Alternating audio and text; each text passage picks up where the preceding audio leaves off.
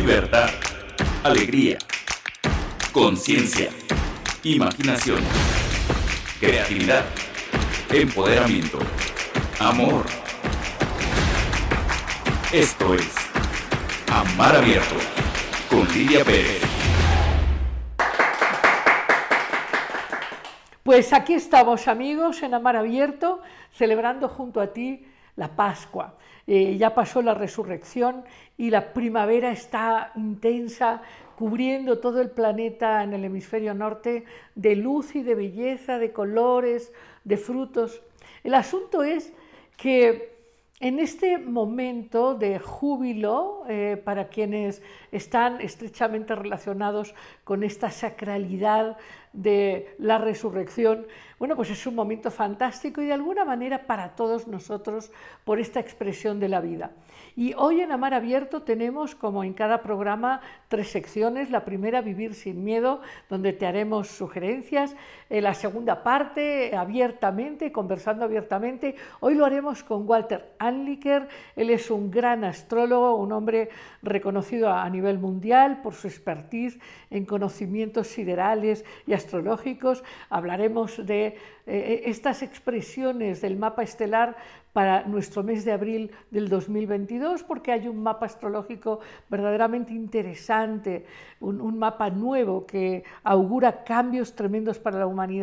Y luego tenemos como invitado del más allá a Nostradamus, que este era otro que tenía capacidad de ver lo no ordinario, lo no conocido en general.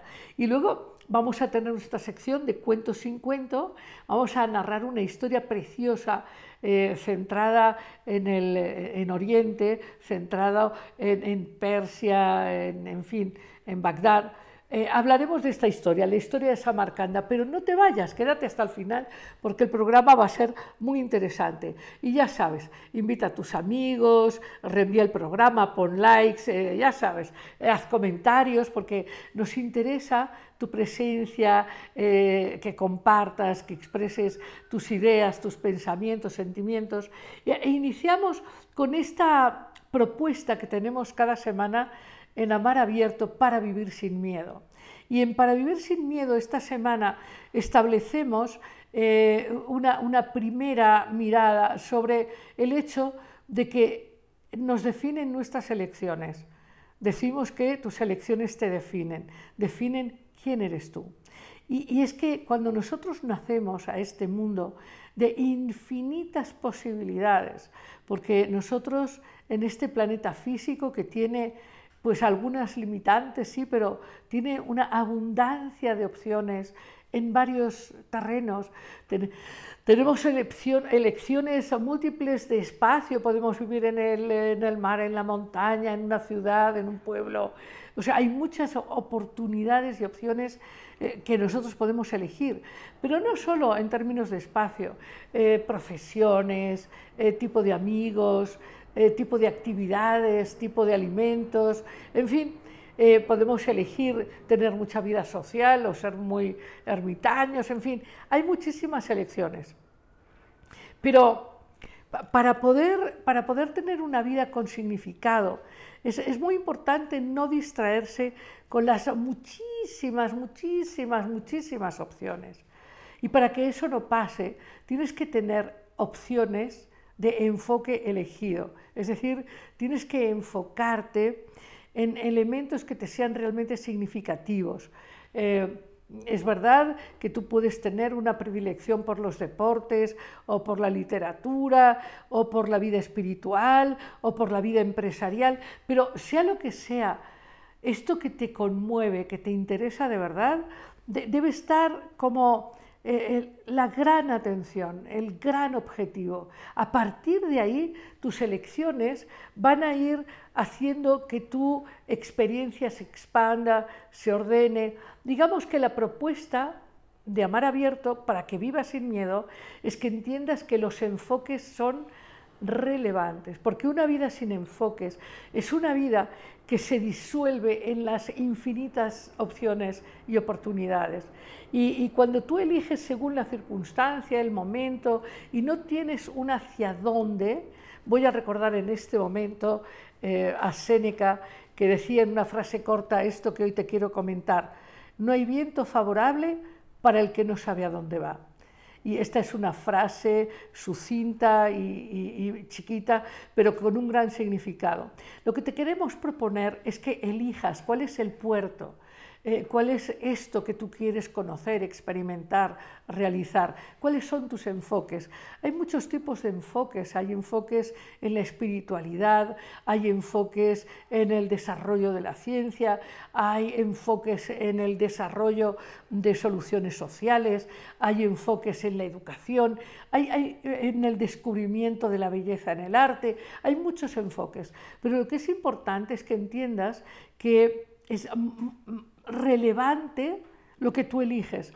Y es verdad que hacemos muchísimas elecciones que no tienen gran impacto o significado en la vida, como a lo mejor si decidimos beber un vaso o dos de agua o si decidimos comer una cosa o la otra, que de todas formas todo lo que elegimos tiene impacto.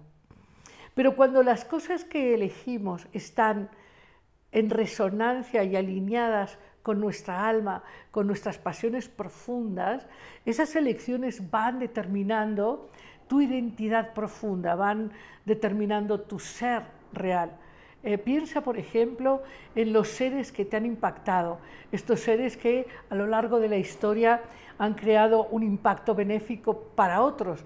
Piensa en un Mozart o piensa en una Florence Nightingale, eh, piensa en, un Gandhi o piensa en, no sé, en un Muktananda o piensa en Mandela o, piensa en Aspasia. Cuando pensamos en, seres que nos han conmovido por su luz, por su fuerza, por, lo que han podido compartir y, y han podido enriquecer, es porque han tenido claro eso a lo que han orientado su conciencia, sus esfuerzos, su pasión. Entonces, por eso decimos que nuestras elecciones determinan quiénes somos, porque no cabe duda que en la vida no basta sobrevivir, tener no un trabajo, sino una chamba, como decimos coloquialmente. Cuando decimos, bueno, es que tengo una chamba para sobrevivir, pues es que eso no, no, no determina quién eres, eso simplemente eh, hace que pases un día detrás de otro. Y como eso no energetiza, no, no genera alegría, no, no genera gozo, pues entonces eso te va cansando cada vez más y cada vez más se hace este círculo de irla llevando, de, pues ahí no más, eh, en donde la vida se vuelve justo tomar elecciones sin gran significado. Y quién eres es muy importante, es muy valioso, y es valioso que entiendas que las pequeñas y las grandes elecciones eh, en lo que al puerto al que quieres llegar, para que no importa cuánto, cuánto aprendas, cuánto entregues, cuánto experimentes, cuando llegue el final de tu vida digas, wow, valió la pena. Aprendí, compartí, generé, me expandí, porque, porque no me disolví en elecciones circunstanciales sin sentido, porque supe ir, porque supe ser fiel a mí mismo, a mis deseos más, internos, más poderosos, eh, más esenciales. Entonces es interesante cuando hablamos de querer ser libres que entendamos que la libertad no nos la da nadie. La libertad es algo que nosotros necesitamos eh, elegir a partir de tomar elecciones muy claras, entendiendo que la vida desde un punto de vista nos ofrece infinitas posibilidades. Desde otro punto de, eh, eh, desde otro punto de vista es muy breve, la vida es breve. Y si, perdemos mucho tiempo esperando que alguien nos diga, que otro tome la responsabilidad, dudando, así que es bueno tener un buen amigo, un buen terapeuta eh, o una buena conversación íntima contigo mismo para saber a qué le quieres dedicar tu vida, a qué talento, a qué curiosidad, a qué pasión le quieres dedicar tu vida, sin que esto significa, signifique que no vas a tomar elecciones como que, qué quieres beber, si té o café o si quieres ir al mar o a la montaña, pero el asunto es de qué se trata tu vida, de qué se va a tratar y para qué. Esas son estas elecciones que determinan quién eres tú. Y nos vamos, amigos, ya a esta conversación eh, pues encantadora con Walter Anliker, donde vamos a hablar de estas estrellas misteriosas de abril de 2022. Y con Nostradamus, eh, inmediatamente estamos con él.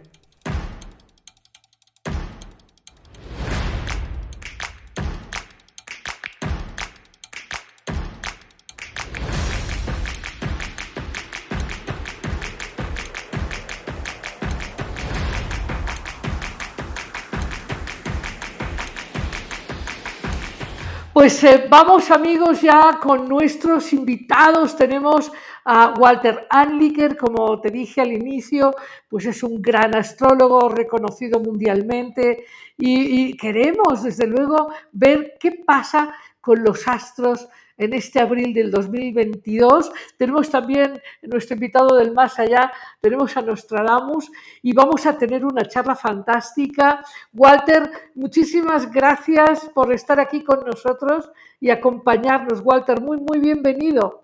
Hola, ¿qué tal? Muchas gracias por invitarme al programa.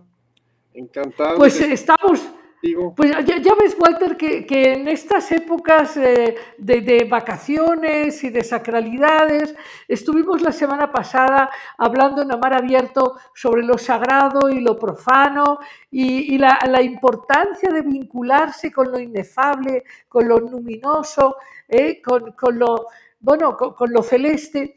Y, y ya sabes que los antiguos tenían esta conciencia de que los planetas eran seres conscientes, espirituales, y que nuestra convivencia con ellos necesariamente nos impacta. ¿Estás de acuerdo, verdad?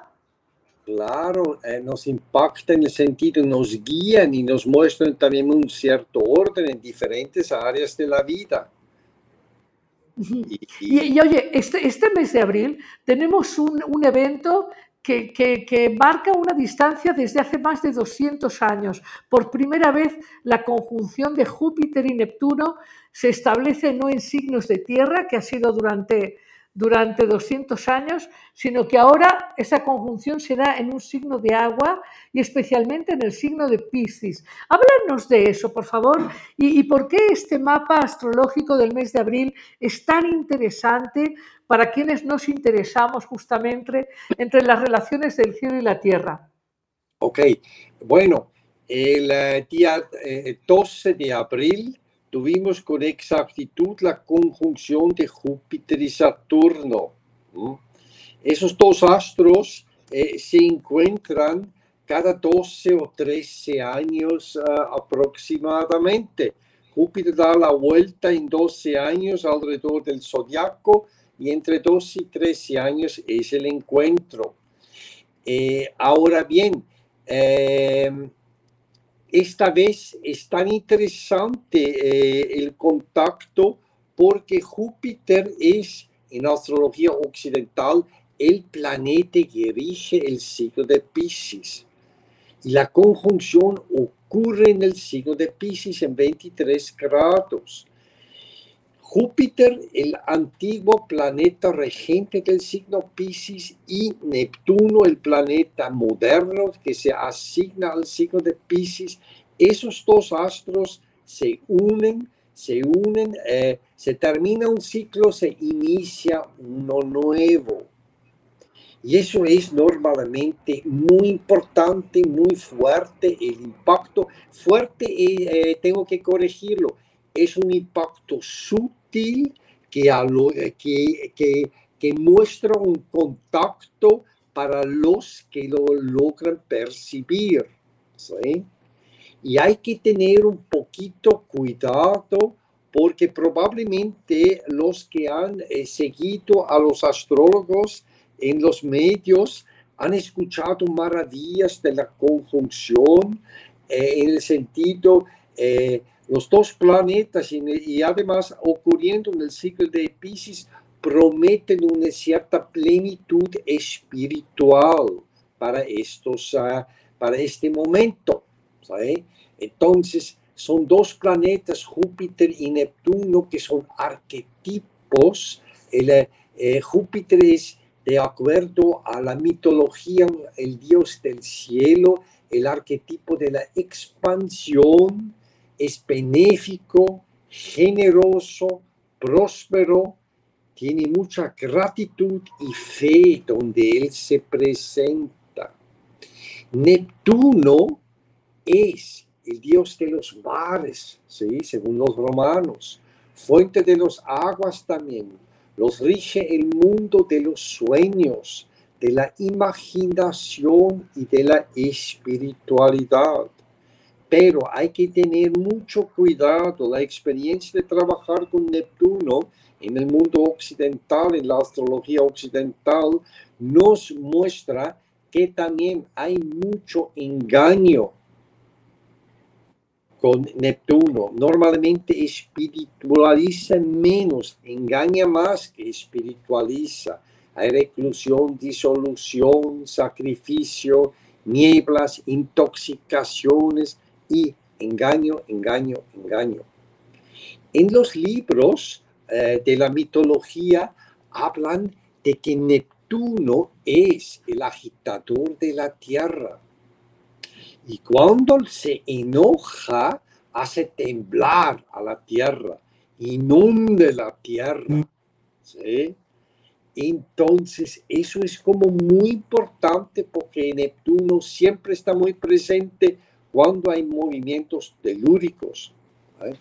Y en el último temblor que hubo en Fukushima después de 12 años, hace poco, Neptuno estaba muy, muy presente. Entonces, esa función del agitador de la Tierra a veces no es tan reconocido, pero sí, tenemos que tener mucho cuidado de esto. Entonces, el, esto se da en el siglo de Pisces, al cual eh, lo relaciona con misticismo, eh, la unión con el todo, la subliminación del eco. Pero tomen en cuenta, el signo se muestra así. Dos peces nadando en sentido contrario. Hay mucha contradicción en este sentido, en este signo. Entonces, realmente lo que se necesita es que esos dos peces nadan en la misma dirección, que tengan dirección y que sea la misma. Eso se pide, se necesita, es como muy, muy importante. Uno puede eh, ir a los textos de la astrología para ver qué han dicho los grandes autoridades. Ebertin en Combination of Stellar Influences dice suerte y felicidad, pero aparente. Aparentemente todo está bien y bonito. Lo relaciona con glamour, ¿no? Que, en la superficie se ve bonito y brillante y por dentro está todo podrido. Con especulación también, ¿sí? Entonces, tiene una apariencia bonita para el que sabe manejarlo.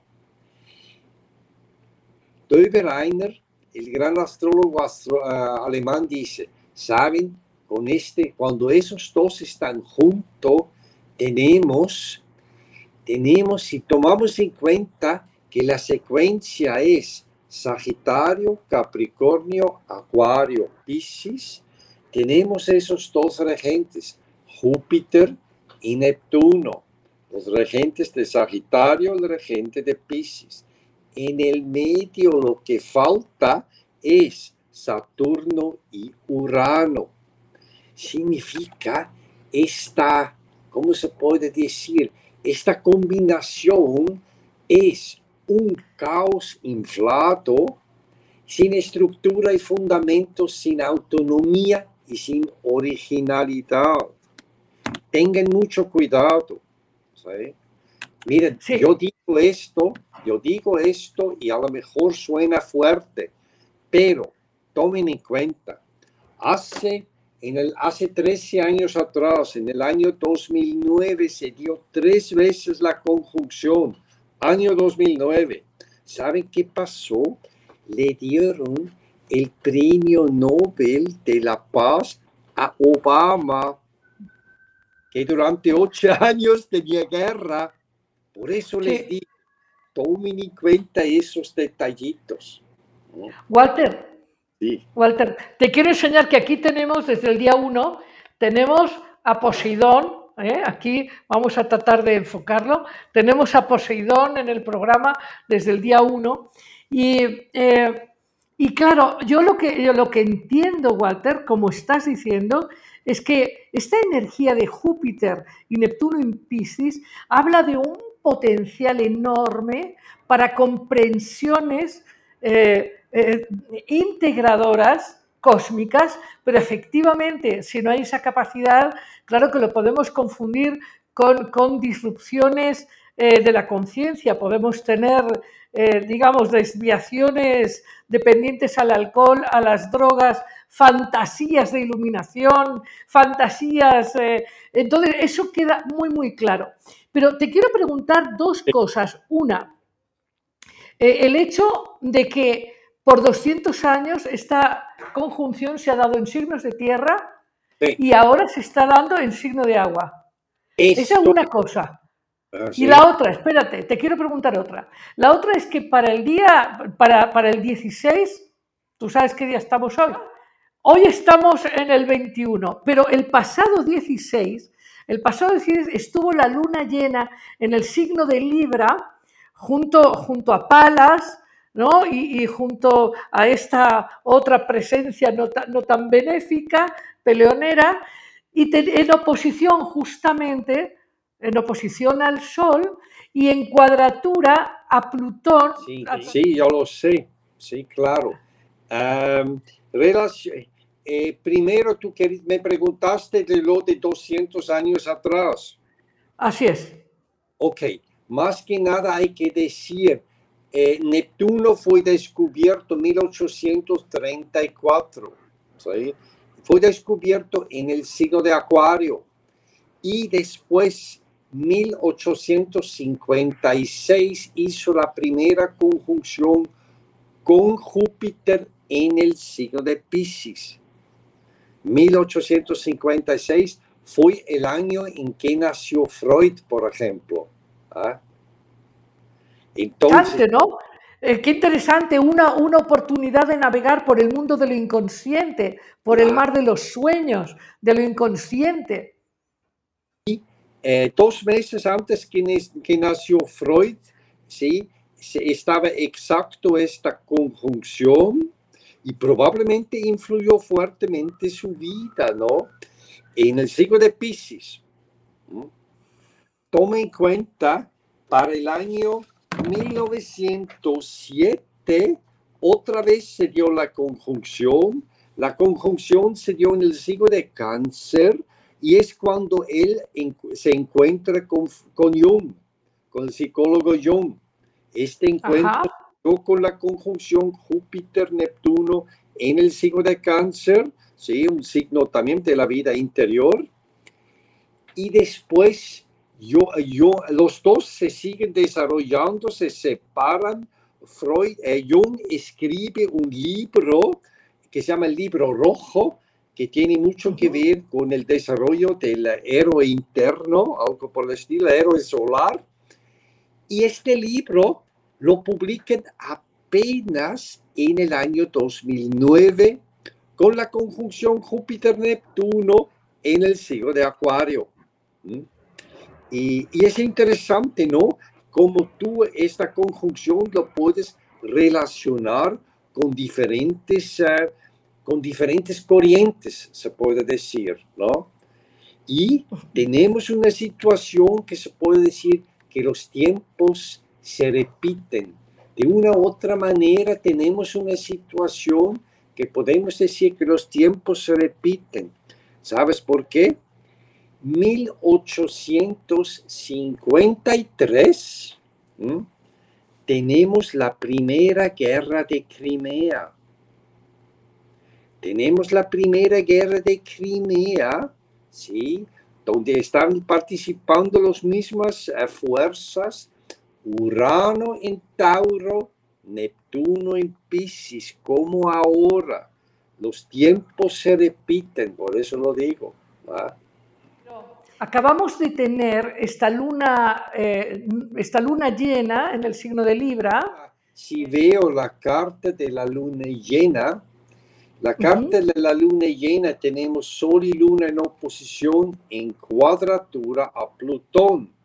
Mitológicamente lógica, eh, se agarra aquí el mito de, de Demeter y Perséfone, ¿sí? que fue raptado por Plutón y se lo lleva al inframundo, toma, ¿no? a Perséfona y se la lleva al inframundo. Claro.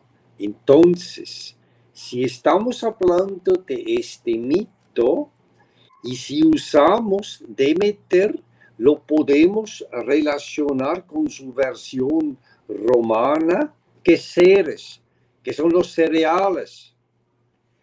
Y este, Ucrania es el granero del mundo. Sí, ya estamos de regreso. Ah.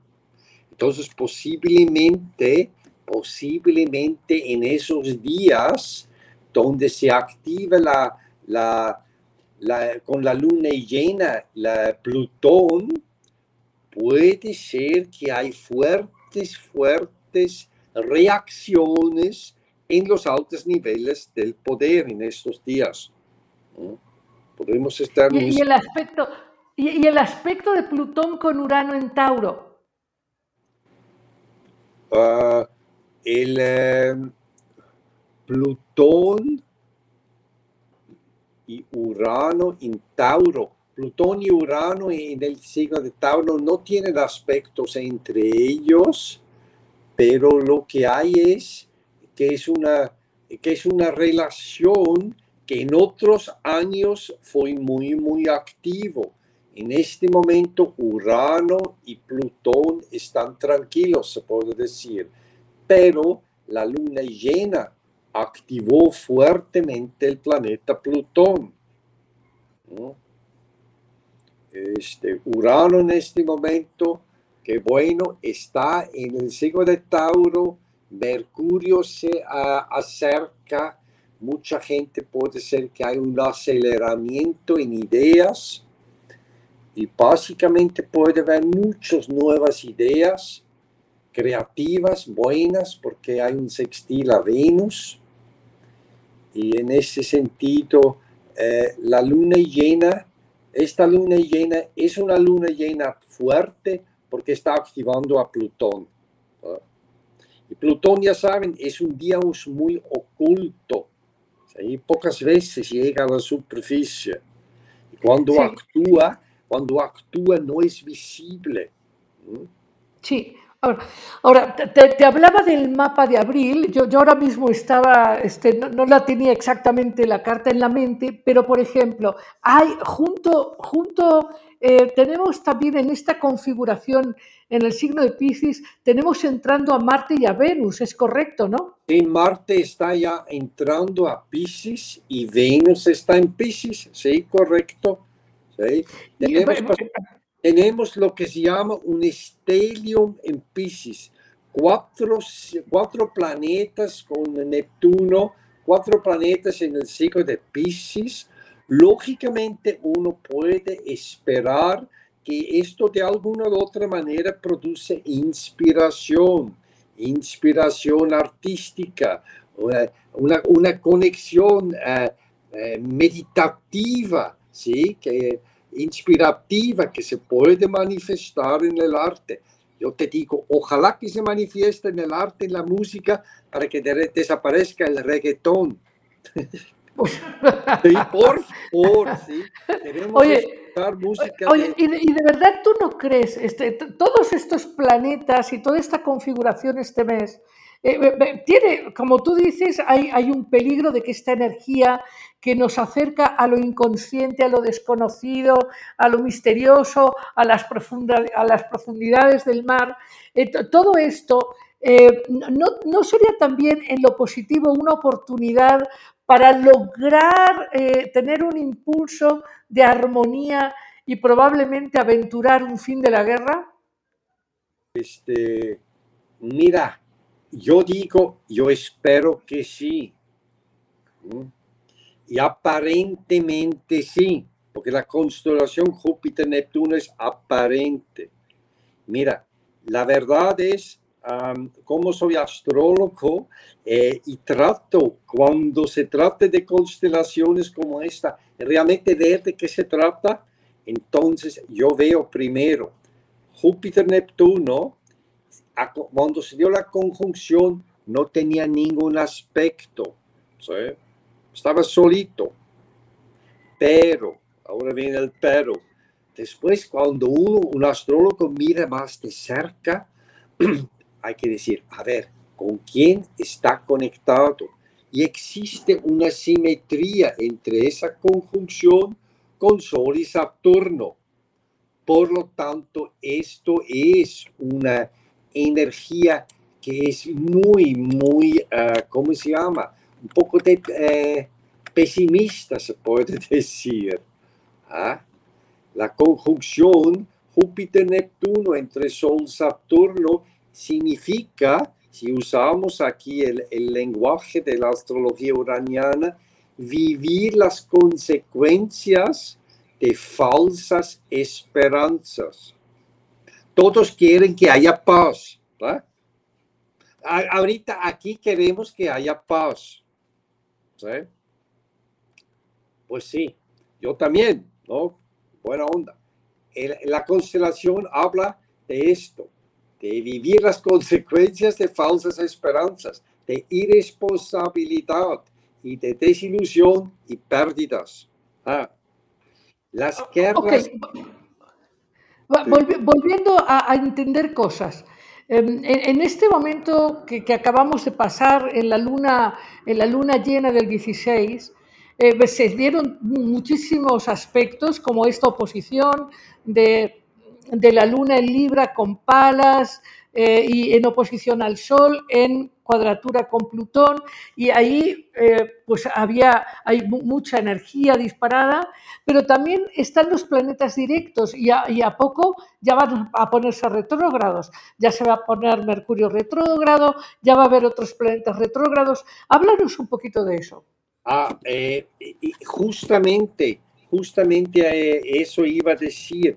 Los próximos semanas van a ser fuertes porque vamos a tener dos eclipses y después entre uno y otro eclipse comienza Mercurio a ponerse retrógrado. Y, y, realmente si veo aquí la tabla, Mercurio se pone directo el 3 de junio. Por lo tanto, tenemos los dos eclipses, uno el 30 de abril, el segundo el 15 de mayo y después Mercurio que apenas se pone directo al principio de junio. Oye, tanto, ¿en, qué, ¿en, qué, grados exactos se están dando los eclipses? Los y, háblanos de tu mirada sobre el asunto. Te, te, adelantaste, te iba yo a preguntar también por ellos, porque también constituyen parte de todo este mapa celeste y su implicación sobre los grandes movimientos que estamos viviendo planetariamente. Sí, por eso uh, creo que esta semana todavía hay constelaciones uh, serias y uno puede actuar y después hay que comenzar a tener un poco cuidado des, uh, porque nos vamos a acercar a dos eclipses. ¿sí? Ya saben, los eclipses echan sombras y activan temas.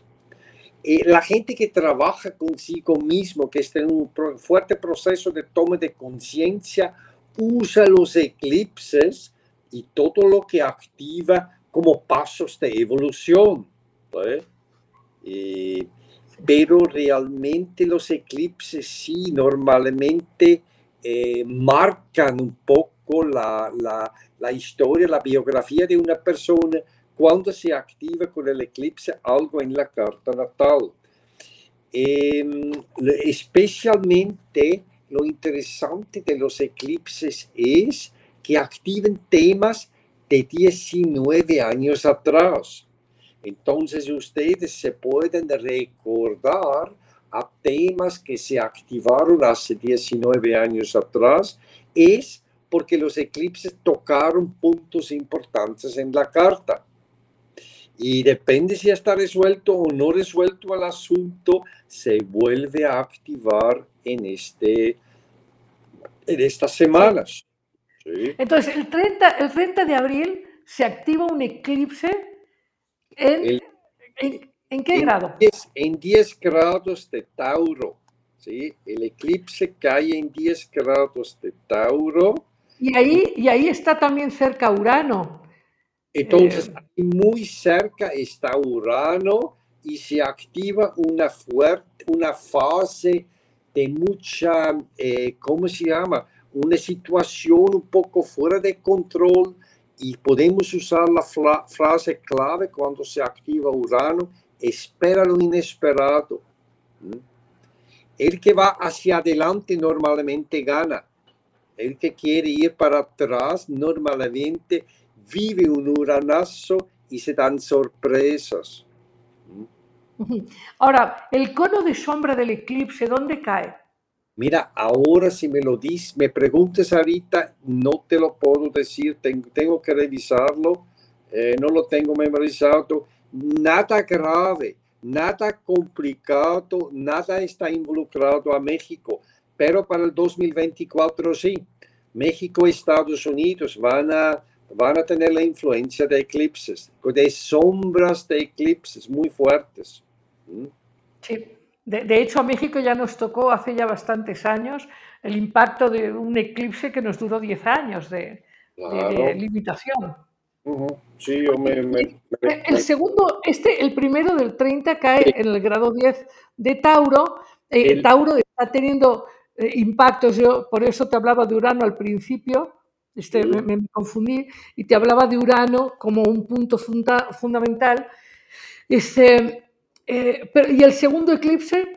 Es el 15 um, de mayo, sí, día 15 de mayo, 25 grados de Escorpio y Tauro. Claro. Eh, lo que podemos decir aquí es que el grado 25 de Tauro eh, se va a activar una estrella fija muy, muy, uh, muy, muy fuerte, una estrella fija según la tradición que es maléfica, que se llama Algol. Es el de la decapitación. es una estrella fija con un nombre árabe, fíjate. Y la palabra algol significa alcohol. Entonces, la gente pierde la cabeza con tomar demasiado alcohol.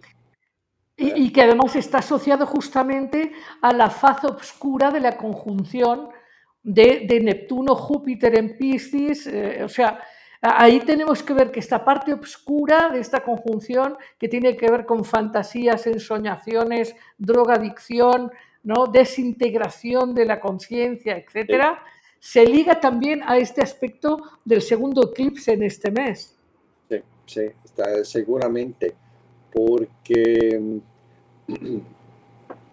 porque los dos eclipses, eh, ¿qué, pasa? Echan sombras y activan donde, donde tienen algo que corregir.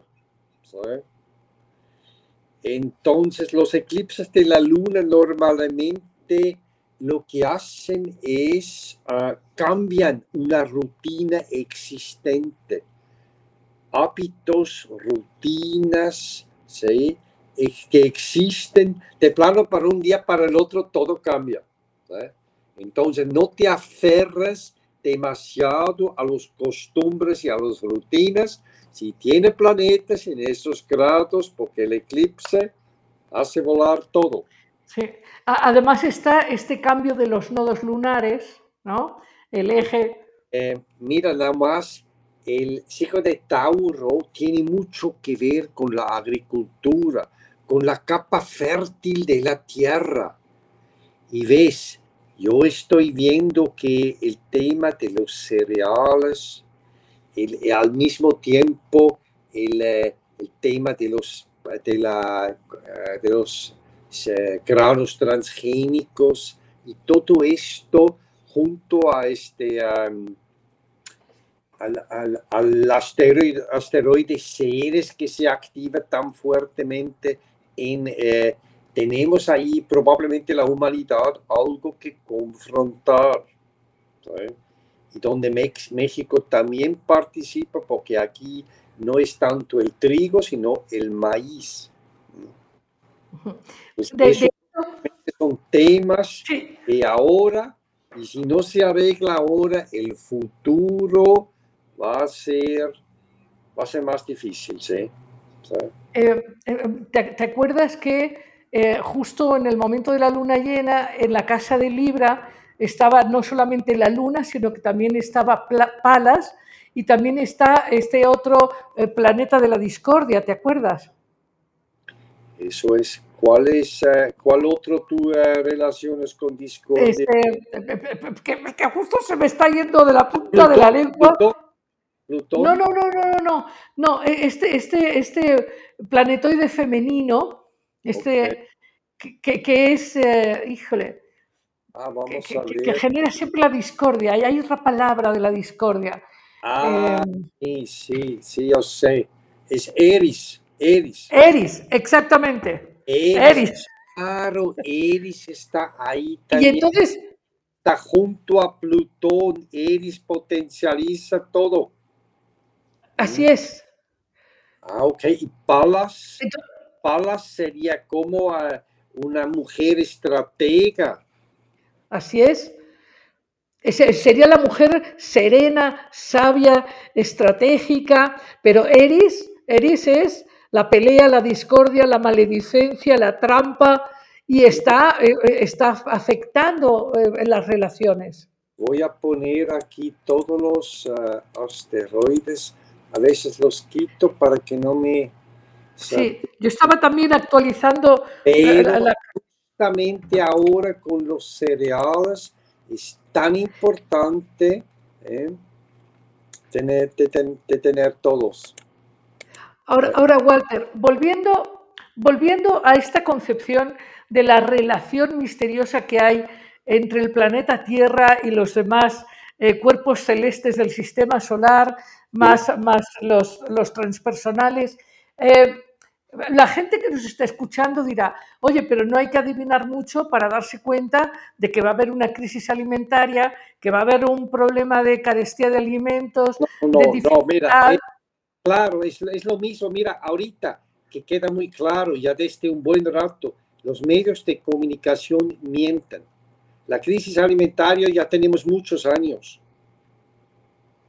Entonces nos quieren hacer creer esto.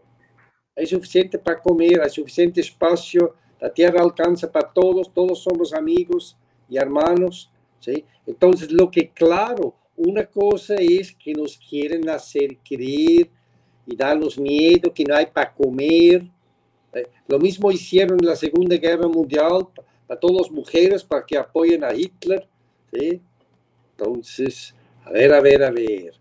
¿sí? A lo mejor no es así, a lo mejor, a lo mejor hay que tener miedo, hay, hay que informarse, hay que tratar de Claro. ser un poco más independiente, autónomo. ¿sí? Claro, por eso, por eso Walter te decía que quizás algunos de nuestros amigos del auditorio digan, oye, pero no hace falta ser astrólogo para entender que después de la guerra de Rusia y Ucrania, claro que, claro que no se entienden muchos temas que hay que entender, que es de dónde se deriva esta guerra. Esta guerra no empieza por casualidad, hay, hay muchas fuerzas y desequilibrios de poderes en la geopolítica internacional, ¿me entiendes? ¿Sí? Eh, pero, pero, pero bueno, aquí lo, que te, te cuento todo esto porque ¿Sí? hay eventos manifestados en la geopolítica internacional, en los cambios socioeconómicos, en las polaridades ideológicas, Europa lanzándose a la extrema derecha, América deslizándose más a la izquierda. Es decir, hay, toda una serie de movimientos que estamos viendo en el planeta y que si nos informamos bien, como dices, porque claro, no nos podemos eh, informar solo con unos medios que, que tienen solo una mirada. Tenemos que aprender a informarnos y entender miradas diversas, tener información real y ser adultos en el manejo de la información.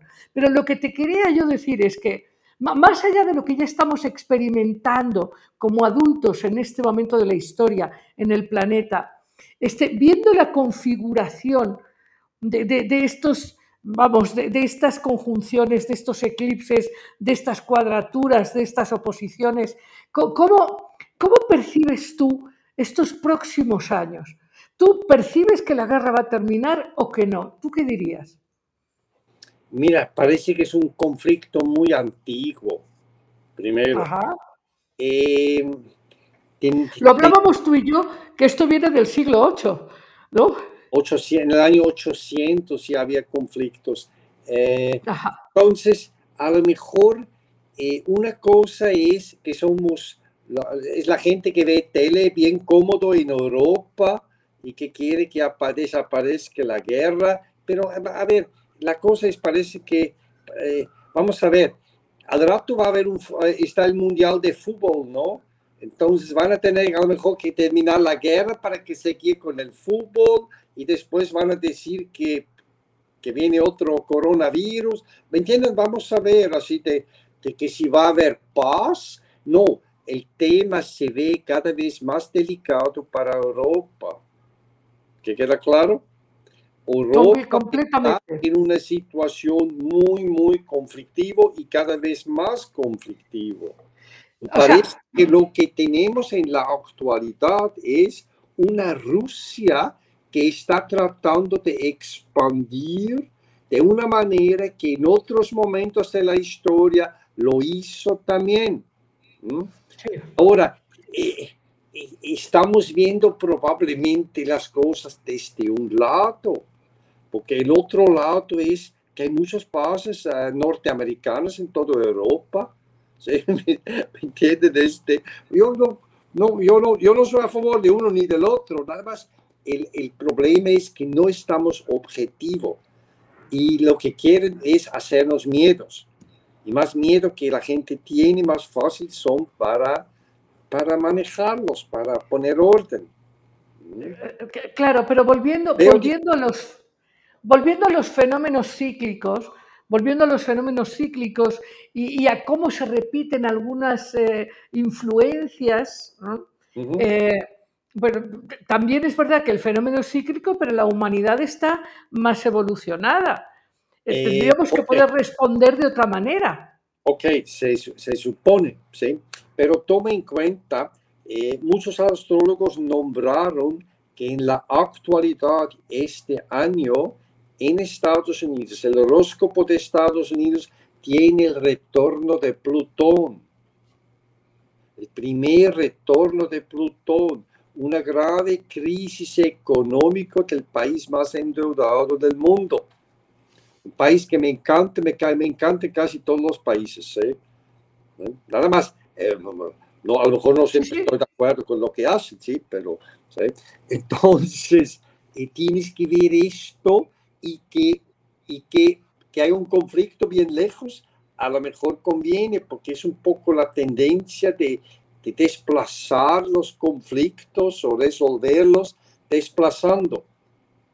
A ver, por ejemplo, hablando de, de, desplazamiento, hay una crisis migratoria inmensa en todo el planeta. Claro, mira, mira, muy bueno. En, eh, anteriormente con esa conjunción 1800 y tanto, con constelaciones parecidos, ¿sabes qué pasó en Estados Unidos? Parece que em, vendieron México, México vende Texas y, gran parte de su territorio y al mismo tiempo viene una gran ola de inmigrantes a Estados Unidos. Y sabes, al mismo tiempo abren ahí la, fiebre del oro. Todos se van a California y después se van a Alaska buscando oro. ¿Entiendes? Hay un grave problema, no saben qué hacer y aparece algo en otro lado. Y desde ahí creo que es un poco la, la, manera de resolver eh, los, los grandes impactos, ¿no?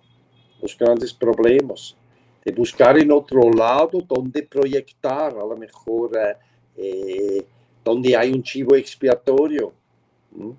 Claro, ahora, estas inmigraciones que están pasando, eh, las africanas, las de, las de justamente el norte de Eurasia, las, las, de Latinoamérica que están corriendo hacia arriba, hacia Norteamérica, pero, pero eso habla de una crisis humanitaria enorme. ¿No crees tú que esta configuración eh, en la parte positiva de, Júpiter con, Neptuno en Piscis más eh, Marte y Venus, eh, esté generando un impulso de una mayor capacidad de compasión en la humanidad?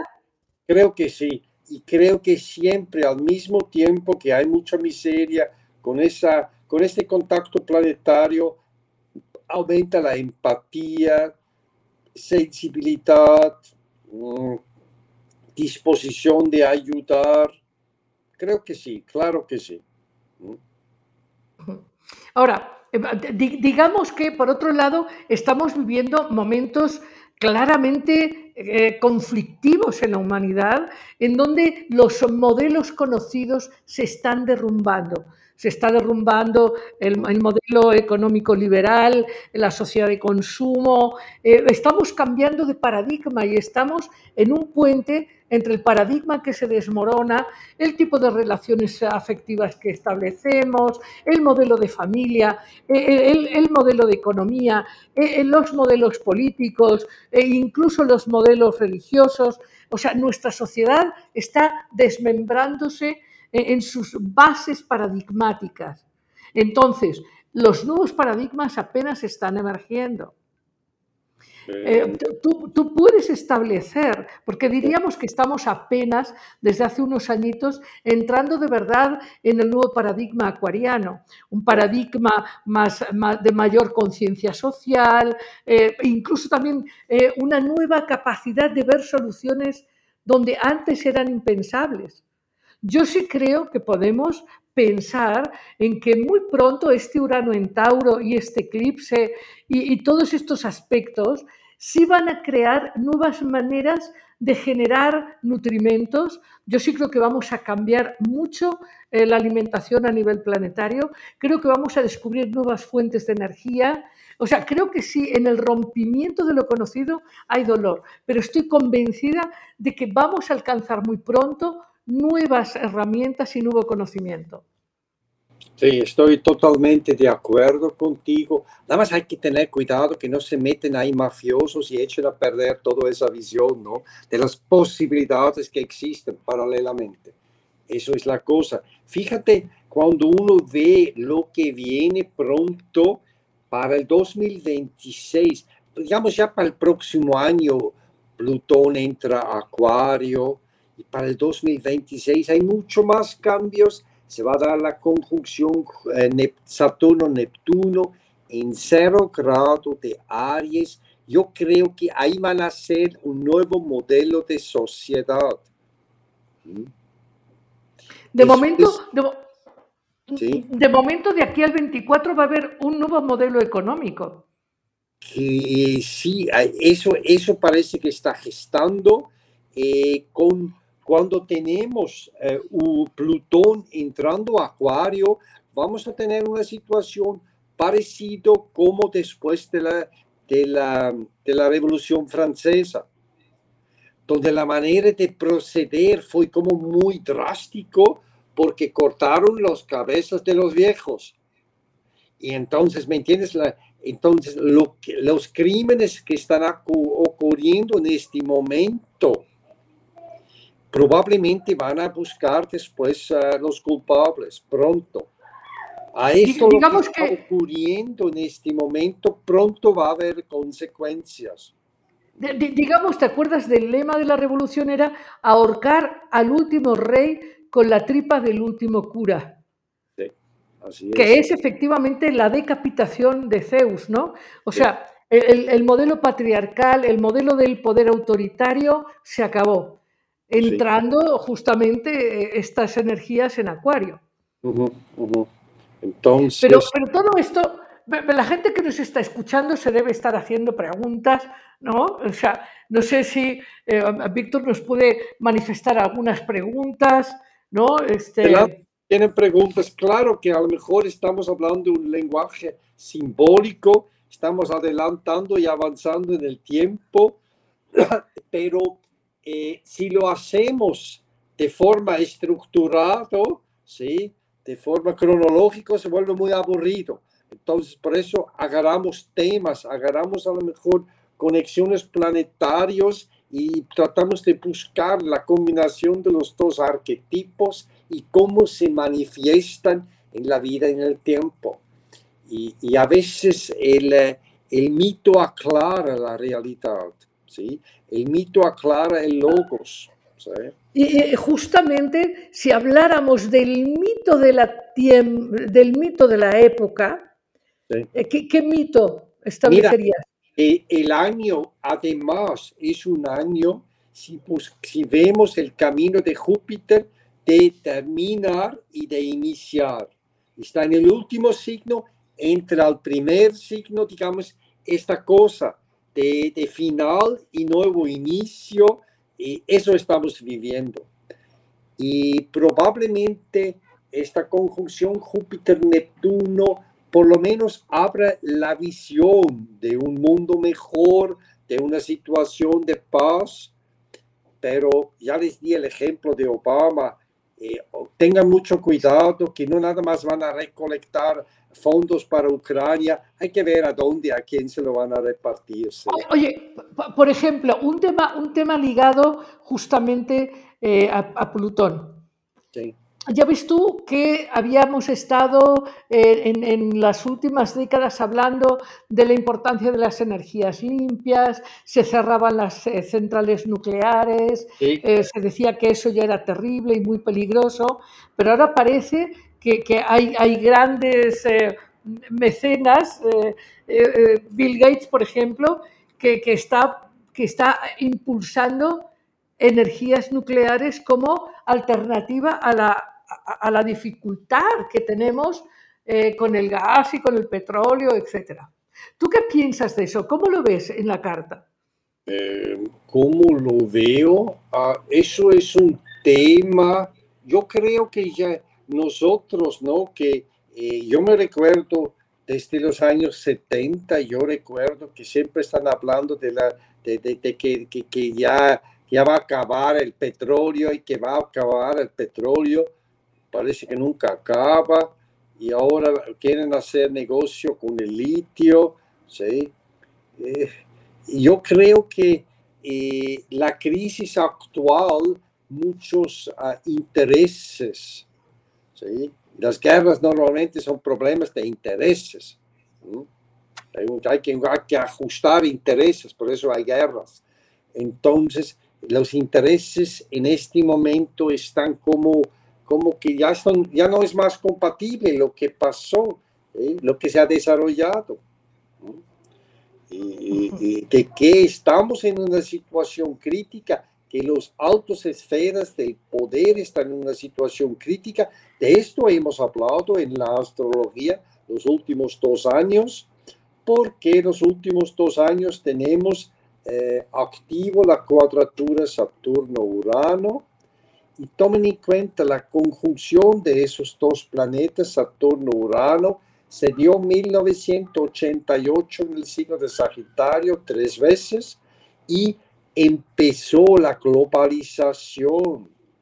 Y lo que comenzó en ese momento, que Gorbachev y Reagan comenzaron a desarmar de que los viejos enemigos de plano se hicieron amigos. Entonces, esto, lo que inició en ese momento, ahora se volvió un conflicto. Y otra vez el ruso es el malo. Y de esta manera, de alguna forma, se está, eh, se está dando el juego. Entonces, eso es un conflicto que inició en el 1988 y está en una grave crisis ahora. Y se necesita actualizarse para poder seguir todavía existiendo después de la próxima conjunción. Claro, lo, que queda claro es que este sistema globalizado ya murió, hay una tendencia a volver, a volver la mirada a las identidades nacionales y también a, a, cambios en la geopolítica mundial, donde ya los actores ya no van a ser Estados Unidos y Rusia, eh, amigos o enemigos, sino que ya entra China, la India, en fin, yo, yo creo que vamos a ver cosas nuevas, sorprendentes en las próximas eh, bueno, en, en, en, la próxima década, yo digo que si cuando nos juntemos dentro de 10 años, diremos, pero ¿qué ha pasado aquí? Porque sí hay, eh, se prevén enormes, enormes cambios. Pero Walter, para cerrar el programa, porque yo okay. estaría hablando contigo, bueno, primero que quiero lanzar, ya sabes, para curiosidad de nuestros amigos y amigas que nos ven, que investiguen sobre San Vladimir en, en el siglo VIII, San Vladimir y, wow. y, que vean qué pasó con este sátrapa que se volvió santo, eh, que hizo, que cristianizó desde el cristianismo ortodoxo eh, la Kiev de aquella época. Y que, vean, que investiguen qué pasa con San Vladimir. Les puede dar muchas pistas sobre lo que está pasando ahora y cómo no solamente se repiten los ciclos planetarios, los ritmos eh, de, de las etapas eh, del clima en el año, primavera, verano, otoño, invierno, sino que se repiten los enfoques de algunas almas en el planeta. Pero bueno, esto, esto es nada más una curiosidad, ¿eh? nada más una curiosidad. Pero para cerrar el programa, ¿podríamos de nuevo leer el mapa de abril? Entonces, a nivel de diplomacia mundial, creo que es un momento muy tenso, muy difícil. ¿sí? Eh, Venus puede ser que distensione un poquito porque se encuentra exaltado en el signo de Pisces, donde eh, tiene como un, un muy uh, gran y abierto corazón para la comprensión. Pero en un principio hay, hay constelaciones muy tensas. Marte y Venus en Pisces pueden ser que son de alguna forma como con brazos abiertos salvadores, ¿sí? en, el, Sí. en el rol del salvador. Y, y luego pues tenemos estos dos eclipses, Sí. ¿no? El, cambio de los ejes lunares, o sea, eh, pues digamos que tenemos una época interesante. Ahora, eh, cualquier persona que, que no sea dignatario de un país, que no dirija la Secretaría de Relaciones Exteriores, porque bueno, eh, tú y yo hemos hablado muchas veces que ojalá los, los grandes responsables tuvieran buenos astrólogos, ¿no? Eh, los antiguos lo tenían, Felipe II tenía un astrólogo de cabecera y, y todos los grandes lo han tenido y lo deberían tener. Pero pensando en cualquier amigo o amiga que nos está escuchando que dice, bueno, ¿y a mí qué con Marte y Venus y, y- y Neptuno y Júpiter en Piscis y la oposición Luna, eh, Sol eh, y, y Urano en Tauro y el eclipse del día 30 y en el grado eh, 10 y, ¿y a mí qué? ¿A mí qué? ¿Qué, qué le podríamos decir en términos muy sencillos, muy, coloquia- muy coloquiales, en torno a que estamos viviendo tiempos que sí son intensos y significativos, que van a abrir nuevas puertas de la historia? Mira, en términos generales, eh, creo que hay que decir, ah, sensibilícense, traten de perder miedos. El miedo también te puede dirigir para saber dónde estás muy frágil eh, y no pierdas la esperanza. Ahora, a nivel individual, viendo el horóscopo de cada quien, se puede ver cómo se manifiestan las constelaciones y se puede mostrar caminos de salida. ¿sí? de cómo evolucionar. Eso sería como algo muy individual. Pero eh, Muy Bien. Walter, ¿te pueden encontrar para tomar cursos? Tú ahora estás dando cursos vía Zoom, o sea que puede mucha gente acceder a tus cursos. ¿Cómo te pueden encontrar? este, lo mejor es eh, con mi email astrowalter2015 eh, arroba gmail.com. Esa es la mejor manera. ¿Mm? Muy bien. AstroWalter 2015, 2015 arroba, arroba gmail. gmail.com. Muy bien. Pues un gran abrazo. Y, y bueno, pues ya estamos aquí celebrando este día 21, estamos celebrando esta semana de Pascuas y abriéndonos de nuevo a otra etapa activa del año. Muchísimas gracias, Walter. Y, y yo me voy ahora. ¿Eh? Gracias por invitarme al programa. Oye, por cierto, no, no hemos hablado de Nostradamus. Ah, ahí quedó Nostradamus, entonces falta de hablar, falta hablar de él en la próxima. Exacto, pero sí reconocemos su presencia y su capacidad de adelantarse a las transformaciones de la historia. Bueno, pues muchas gracias Walter y yo me voy a cuentos, amigos, rapidísimo, a cuentos sin cuento, una preciosa historia. Es, es siempre una delicia compartir contigo estas historias tan, tan preciosas. Esta es una historia atribuida a, la gran serie de magníficas historias de las mil y una noches. Y está referida, está referida en dos ciudades muy, muy importantes. Eh, una de ellas hoy está en Uzbekistán y la otra está en lo que conocemos como Irak. Pero en aquel tiempo estas ciudades se llamaban Bagdad y Samarcanda. Cuentan que en esa época, de esto hace ya muchos siglos, había un califa que era una persona verdaderamente eh, poderosa, bondadosa, y se llevaba muy bien con la gente que vivía en su palacio, en el gran palacio del, del califa en Bagdad. Y un día llega el califa a su palacio y se encuentra con uno de sus grandes colaboradores. En aquel tiempo a ese colaborador se lo conocía como uno de los visires del califa. Y, este visir estaba demudado, eh, la cara blanca, asustadísimo, eh, preocupadísimo, y se acercó al califa y le dijo, Señor, sabéis que nunca os he pedido nada, nunca he querido molestaros, pero hoy necesito que por favor me prestéis el caballo más veloz. Y el califa, que apreciaba mucho a su colaborador y que siempre lo había visto muy sereno y muy eficiente, le extrañó tantísimo verlo tan conmovido, tan asustado, tan preocupado, tan ansioso. Le dijo, pero ¿qué os pasa? Es que, Señor, hoy me encontré a la muerte. La vi como una mujer delgada, alta, con un gran pañuelo rojo, y me miró y me dijo que hoy sería mi día. Y entonces yo, yo la vi hoy aquí en Bagdad y, yo no, no, quiero que sea mi último día. Así que por favor, prestadme, prestadme vuestro mejor caballo, me voy a ir a Samarcanda. A todo esto el califa le dijo, está bien, está bien, te aprecio muchísimo, llévate el mejor caballo y espero efectivamente que no sea tu último día. A todo esto el visir cogió el caballo más veloz y se fue a Samarcanda. Eh, pasó un rato, pasó unas horas y paseando, paseando el califa por Bagdad, se encontró de nuevo con la muerte y le dijo, pero tú qué haces asustando y molestando a, mis más fieles servidores. Pero a ti él, es un hombre joven, es un hombre eficiente, es un hombre honesto. ¿Tú por qué quieres asustarlo y, citarlo a que hoy iba a ser su último día? Y la muerte le dijo, Califa, no, no, no, no. Yo me extrañé porque en realidad yo lo cité en Samarcanda. Y colorín colorado, este cuento se ha acabado y hasta el próximo jueves. Un gran abrazo. Libertad, alegría, conciencia, imaginación, creatividad, empoderamiento, amor.